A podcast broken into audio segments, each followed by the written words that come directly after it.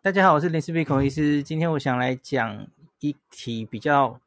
针对，也也不一定是新手哈，就是跟大家分享。因为我是一个日本自助旅游中毒者嘛，而且特别喜欢东京。那我每一次去旅行的时候，我都怎么决定？呃，我要吃什么美食呢？我我会想讲这个题目，是因为哈，我觉得一般的朋友们啊，也许会有一点点从众的心态吧，哦。像是我上礼拜就有一篇哦，那个收听率很高，那个点阅率也很高，就是我整理网红视网膜主播他去东京吃了什么，诶，大家很有兴趣，主播去东京吃了什么，诶齁，那就有蛮多人，我不知道可能是他的粉丝齁，就觉得诶，我想照他的吃哦，好，可是你要知道，这其实就是有一点偷懒的心态，对吧？那可是他是怎么去找出这些名单，决定他要吃的呢？哦，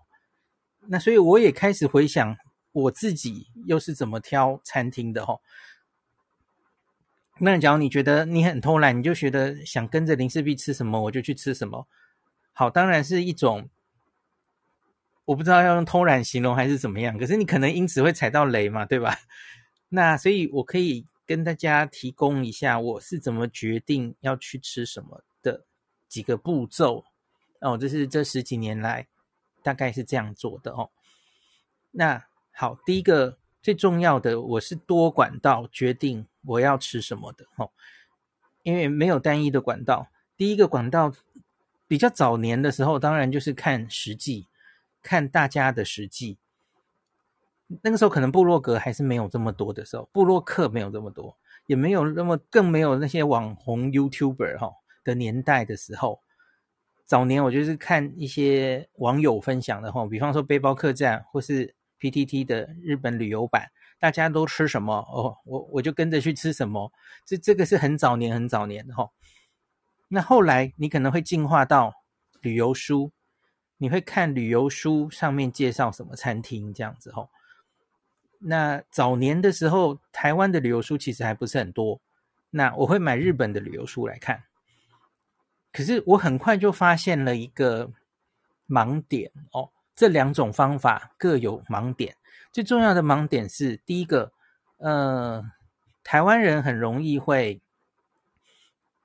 一窝蜂，我大概这样讲嘛，就就是在华文里面，我觉得像是依兰、阿芙丽、呃，无敌家这些店，大概都是这样捧起来的哦，就是。在某一个网站里，然后大家都一直去吃哦，也也不不不一定是哪一个部落客哦，这早在部落客之前，他已经就红起来了吼、哦。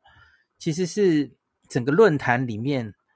因为你看到大家去排的行程，几乎都会排那间，结果就形成了一种很特别的。因为像是我，我常常遇到很多日本人哦，他们就很意外问我说，为什么无敌家在华人、台湾人会这么红吼、我就说，那是因为我们有一个类似你们的 Two Channel 的这种的告示网站哦，那个大家都会去吃这一间哦。对他们，他们其实蛮意外的，因为好吃的拉面有很多嘛，那为什么会是这一家这样子？类似这样啊哈，他们不太知道为什么会是这一间。那一个一个是这样哦，所以你你最后可能会吃到就是，诶，怎么每个人的行程排起来都差不多这样哦。那对我对林氏璧来说，我一定要去吃过这些店，因因为大家很多人会找做功课的时候，会对这些店有趣有兴趣，所以因此我我需要去吃过，这变成是我的工作癖了哦。那可是我觉得这样蛮可惜的，在这些店之外，其实东京还有非常多好吃的店，我需要去找到它，这是我的使命嘛 吼。我不太会。重复吃东西的，除非是我非常非常喜欢的店嘛。吼，好，那第二个我刚刚说的看杂志或是书，旅游书，这会有什么问题？我后来觉得这有非常多业配的问题。呃，我我也这这几年来也常常遇到这些出版社的吼，不管是翻译日文书的，或是日本的那些杂志的编辑等等的，我其实都遇到过吼。那其实很老实的说，它有蛮重的比例，那就是业配啊。你你们以为那是编辑啊？这个一个一个一个去发掘吗？呃，它有比例的啦吼。比方说，他介绍的百分之三十四十 percent 的店家是非常有名的，大概去你不可能错过的哦。那可是每一本书、每一本杂志不一样了哦。他看他可以拉到的广告预算哦，他有一部分的店，他希望你去的，他去介绍的的那些餐厅，很可能就是出了钱，他才会被放上去的哦。那这个东西当然不止在杂志上了吼，大家看到的美食节目，什么东西也很可能会有这个问题哦。那这里我可以再插出来，最近十年吧，吼，最近十年，呃，东京米其林也开始做了嘛。东京米其林已经满十年了，过了吼，好像是疫情那年满十年的吧？呃，我我忘记我之前有没有跟大家分享我对于米其林。评鉴的感觉，哈，呃，我觉得有一点像叶颖兰前辈曾经讲过的，哈，你你不要把它很认真的看成是一个美食评鉴才好，你不要忘记，它终究其实是一个旅游评鉴啊，但是米其林轮胎公司出的一个旅游评鉴，建议大家你要去哪里玩，去哪里吃，你不要忘记这一点，哦。它其实你不要太执着于，诶，明明有更好的店，怎么没上榜或怎么样？然后第一个是它其实着重的是一个这个地方的呃偏旅游的介绍，然后呢是外国人来到这里的时候，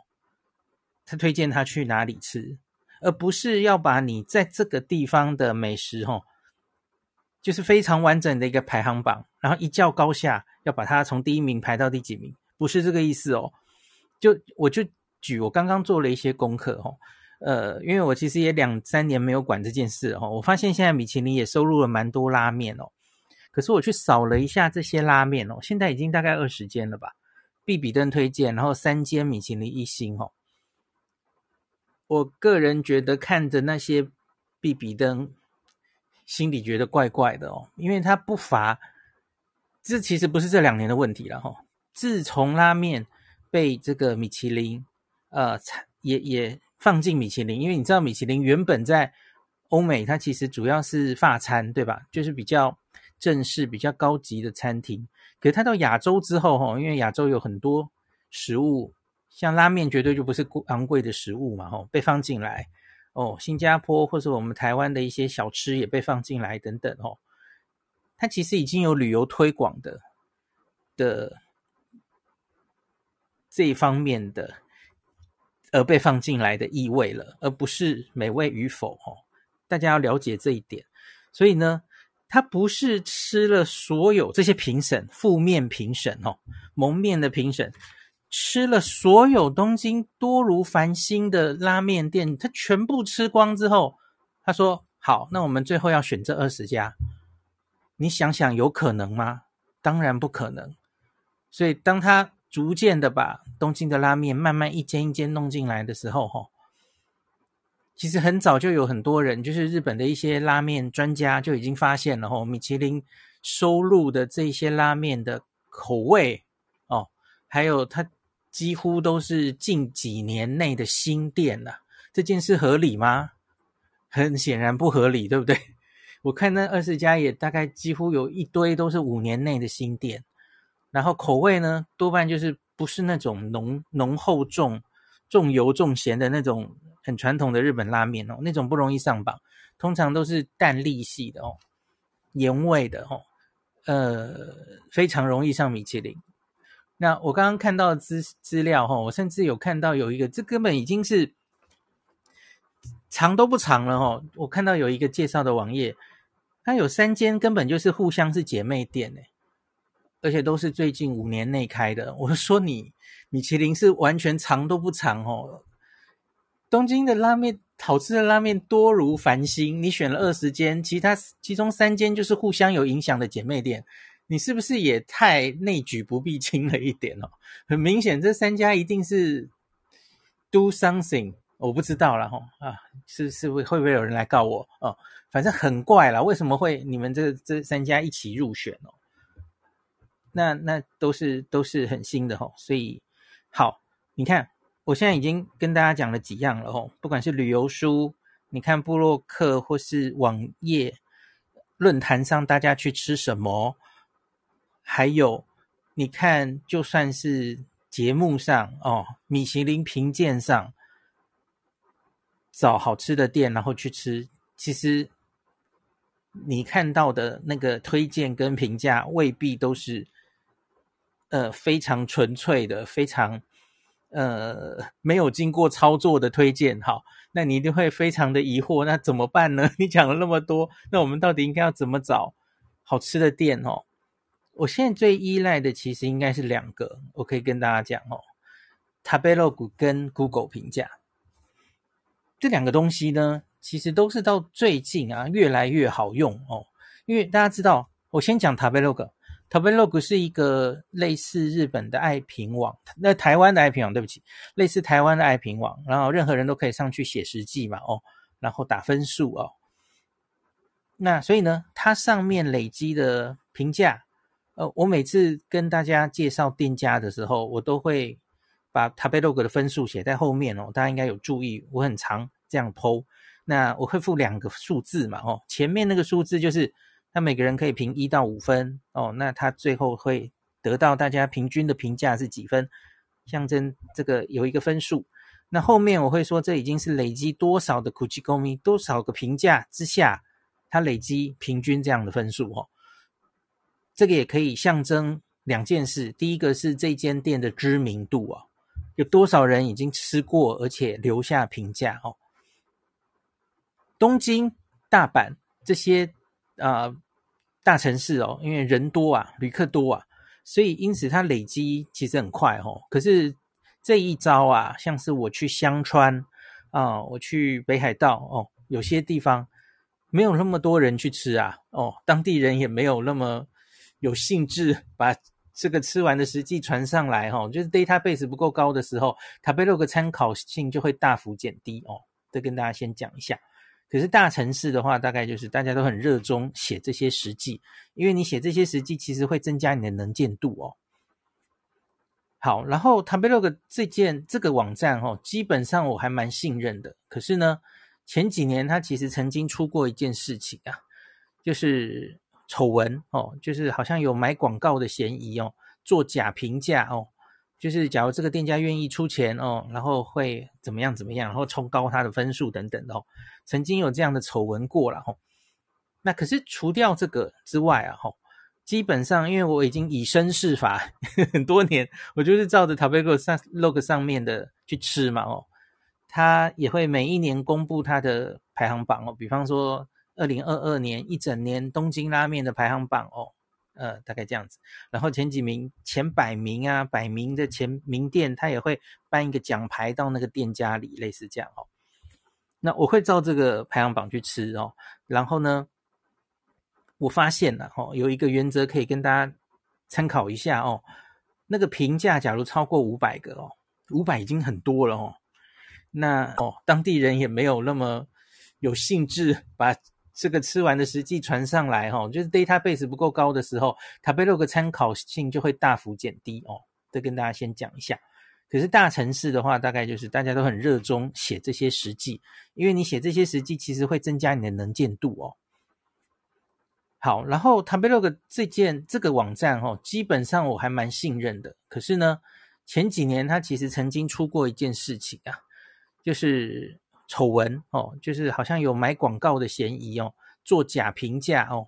就是假如这个店家愿意出钱哦，然后会怎么样怎么样，然后冲高他的分数等等的哦，曾经有这样的丑闻过了哈。那可是除掉这个之外啊哈，基本上因为我已经以身试法很多年，我就是照着 Tabelog 上 log 上面的去吃嘛哦，他也会每一年公布他的排行榜哦，比方说。二零二二年一整年东京拉面的排行榜哦，呃，大概这样子。然后前几名、前百名啊，百名的前名店，他也会颁一个奖牌到那个店家里，类似这样哦。那我会照这个排行榜去吃哦。然后呢，我发现了哦，有一个原则可以跟大家参考一下哦。那个评价假如超过五百个哦，五百已经很多了哦。那他的分数还可以很高很高的时候，那我会抓大概三点五左右，越高当然越了不起哈、哦。很多到接近三点九四已经是超级不得了的名店哦。因为你想想看嘛，那么多人打分数，他可以一到五分，平均打到四分哦，那是非常满意的、非常高分的评价哦。一般的店哦，平平庸庸、平平淡淡的，很容易是落在三到三点五分之间的哦。啊，我觉得这个还蛮屡试不爽的哦，就看起来只要你能达到差大概这个程度，五百个评价以上，三点五分以上哦，你还可以维持在三点五分以上，我我觉得几乎我没有踩到雷过。那当然，你除了看分数之外，你你还可以点进去看他的大家的评价哦。当然，这是日文啊。那你 Tablog 虽然现在有做中文网站，可是它那个中文化其实还不是非常的顺畅哦。那你看得懂日文的话，你可以看一下日本人的评价。好，那可是你要知道，用 Tablog 也有一个盲点，就是那是日本人的味觉，日本人喜欢未必你会喜欢哦，未必台湾人会喜欢哦。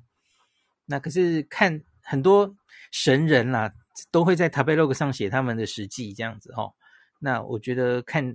也蛮开心的哦，看去之前做功课，看看大家的实际这样子哦。啊、那另外一个我能补足 Tabelog 的优点的一个网站，其实大家一定也很熟悉。我我觉得台湾的朋友，这也许是五年了，你大概也很依赖的，就是 Google 啦。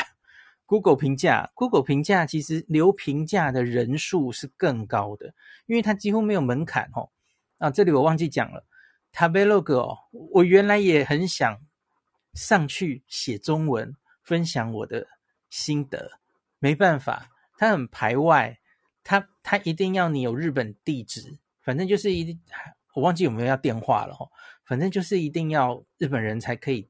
登录，然后才可以留评价。我记得我那时候是我注册了，然后我已经写了一两间，结果后来 Tabelog 通知我，我们不能接受你当会员，然后直接把我的文章下架。我好伤心哦，干嘛这样子呢？好，反正那那很久以前的事了。那可是 Google 评价就完全没有，就 Google 打卡嘛，然后你上传照片，呃，你留评价，这是完全没门槛的，大家都可以做哦。那所以呢，我相信大家这几年也有看到哦。这个 Google 评价那个其实累积评分哦，那个是非常大的 database 哎吼，我觉得那应该也不容易作假吼。除除了我们偶尔吼，我们台湾有时候有一些新闻吼，有些店家呃被延上，然后大家就故意去给他留一星哦，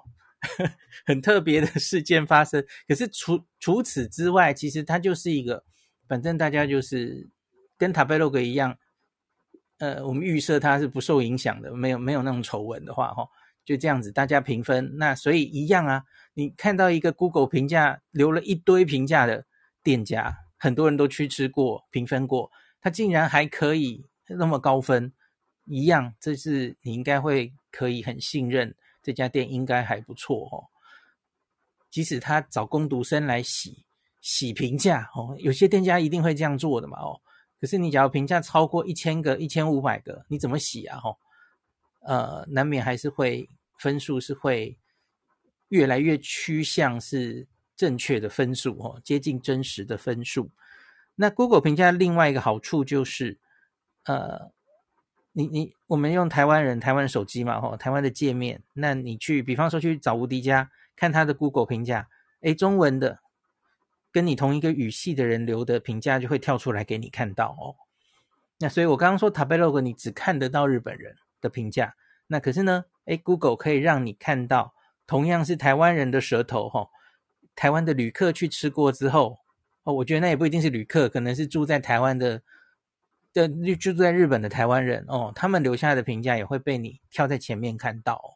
那我觉得这很好、哦，所以大家就可以 Tabelog 也筛选过，然后也看了一下台湾的旅客的评价哦，那你就大概知道这间店会不会是你喜欢的哦。好，所以大概就是这样。那我刚刚说的前面的，不管是书上介绍的，或者我偶尔看到一个，嗯、比方说美食节目哦，我早年常常说什么黄金传说。呃，那类似这种的日本综艺节目、综艺美食节目，他会说，呃，排东京排行前二十名的盖饭呐，或者什么这种一集的这样的美食节目哦，我小时候很爱看，什么国兴卫视推出的那种哦，所以我我有时候还会照他们的排行榜来吃哦。那虽然我知道这这个排行榜哦，其实大概就是，我觉得中间大概有很多都是植入性行销啦，这个没有办法的哦。那总之就是你你吃久了之后，大概就知道门道了哦。那最后我再讲一个。我我现在深深感觉到，我好像应该要把这些美食整理得更有系统一点，而不能太随心所欲呀、怎么讲呢？因为我，我这两天开始整理我夏天去东京的时候吃的东西嘛，吼，太随心所欲的结果，没有计划就去吃的结果，就是会很失衡啊。因为我发现我吃了太多猪排了，我吃了六间猪排。然后我吃了十间拉面哦，拉面还好啦，因为反正拉面反而是很大宗嘛。那我吃了两间鳗鱼饭，呃，我的意思是说哈，每一个，因因为我要预期要整理给未来去东京的朋友最有用的资讯，哦，推荐餐厅是其中一个很重要的的重点哦。那每个人的胃有限呢，啊，一个人去，他再爱猪排，你觉得他在这个？一个一趟东京的旅行里，他的胃可以给几间猪排店啊？我觉得两了不起两间可能差不多了吧？吼，那那我干嘛没事吃这么多猪排店？吼，我不知道大家有没有看过，我有写一篇，因为我我实在很爱吃猪排店，我在东京大概已经吃十间以上的猪排了，吼，那我就写东京猪排大评比，吼，排行榜，吼，排个十几名。可是那对读者其实来说可能不重要，那读者就说，哎，那我就吃前两名就好了。对吧？那拉面可能还有比较 make sense，因为拉面实在变化太大了哦。那拉面的确是去日本很重要的一个国民食啊，所以多吃几个哦，推荐十碗哦，推荐二十碗，这可能都还可以，大家可以选自己的心头好哦。可猪排就猪排啊，猪排的变化毕竟比较少嘛哦，所以。我去吃到十五间、二十间猪排，然后给它排名，这其实已经无意义了嘛哦。同理，鳗鱼饭也是这样了哦。鳗鱼饭那么贵哦，一趟很奢侈的犒赏自己，吃个一家已经很多了哦。所以我有需要在东京吃个十五家鳗鱼饭来排行吗？好像不用，对不对？所以我我要这个认真检讨，我接下来对于美食的。取材哦，应该要更有系统一点哦。那可能要先做功课的那个，先做功课要做更多一点，而不是完全随心所欲这样吃哦。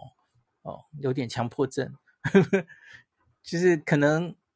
我我刚刚说米其林，米其林虽然。我觉得名单怪怪的，可是难免可能会有人想照着那个米其林吃哦，就如同我当年看到有很多人，呃，会把行程排进这一间，那那我也得去吃吃看啊，我是林氏璧啊，有人问我，我要能回答得出来哦，所以，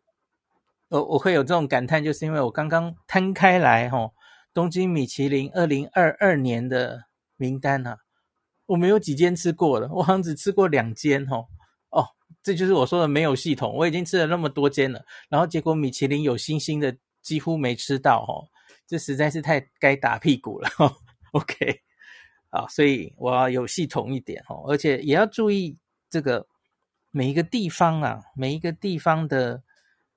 呃需求，哈，比方说很多台湾朋友都爱住上野，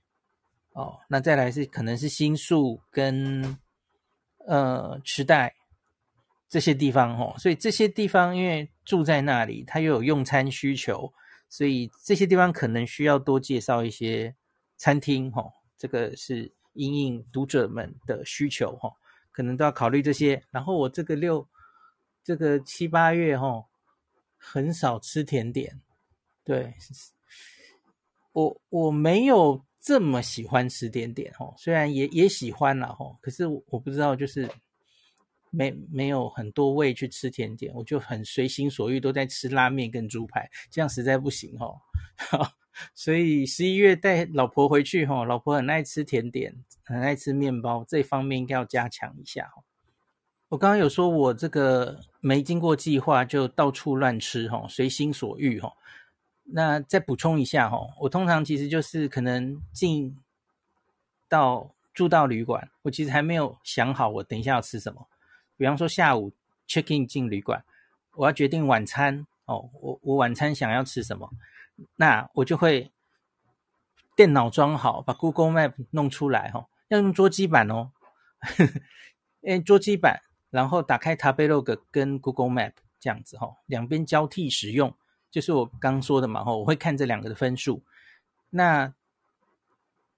这桌机版的原因是因为 Tabelog 假如是 APP 版的话，吼，它有很多功能是付费，它才会让你看到的。比方说排行榜，哦，这可很讨厌，哦，就是在手机上，假如你要显示离你方圆五百公尺、一公里之内的好餐厅，然后给它排名，哦，这个是付费功能。那可是，假如你是在桌机上哦，这个功能其实是，呃，不用付费的，就可以直接排名的哦。你你可以直接，或是你直接就找嘛吼。你现在住在池袋站，你就去把池袋地点嘛吼，然后说，嗯，我我今天是想吃拉面的心情，你就把磁带的拉面吼排行，它就直接排出来了。这个是桌机才办得到的吼，那个 APP 版没有办法，它好像只会列出前几名，后面就不给你了哦。好，那所以它马上列出来之后，那我就配合 Google Map 嘛，吼，我先看看 Tabelog 的分数哦，前几名的我有兴趣，然后赶快看一下他们的营业时间，然后离我近不近哦，然后我就会排出几个顺序哦。所以今天假如要有个备案嘛，吼，假如这间第一间想去吃的，哇，结果大排长龙，懒得排队吼，那你就要往第二个备案去吼。对，所以我大概就是这样决定。我每次想吃什么啦，吼，很有这个很随性的感觉，然后很快的可以搞定想吃什么，也蛮有成就感的哦。那给大家 参考一下，我是这样子找到美食的。哦，当然还有一个土法炼钢的方法，这个 Ruby 卡库说的哈，也很多人常提到这一点，就他说我根本不相信什么布洛克。哦，什么美食书写的，反正那就更随性哈、哦。我就走在路上，看哪家店在排队，而且是日本人在排队，我就跟他去排队就好。当然也可以啊，这个 更随性的一种方式啦哈。有在排队的店，大概都没有办法 差到哪里去嘛。哦，完全同意啊哈。这这就更随意了哈。本集由凯盛电讯赞助播出，感谢本节目的第一个干爹。如果你要去日本，在烦恼上网的问题，你的手机是十一 iPhone 十一以上的 iPhone，恭喜你，你可以使用去日本上网新趋势的 eSIM 虚拟 SIM 卡，没有实体卡，下单之后收到 email 的 QR code 就完成交易了，不再有寄送卡片、寄送 WiFi 机的麻烦问题，而且根本不需要更换原本的 SIM 卡。还是可以接电话或是简讯，非常的方便。凯盛电讯是日本自助旅游中毒者长期的老伙伴，之前曾经推出 AU 分享器吃到饱，多年之前非常受到大家的欢迎。因此，这张凯盛的 eSIM 卡也是走 AU，也就是 KDDI 的漫游。那透过 Podcast 的前面的连接，点进去，零四 B 的读者可以直接九折。如果没有，请手动输入万年优惠代码 L I N S H I B I 零四 B。凯盛的 e 游卡有三天、五天、八天的选择，或是三十天用一定容量的选择，请大家参考网页。那 eSIM 详细的说明或是其他的上网方式，请见布洛格文章连结。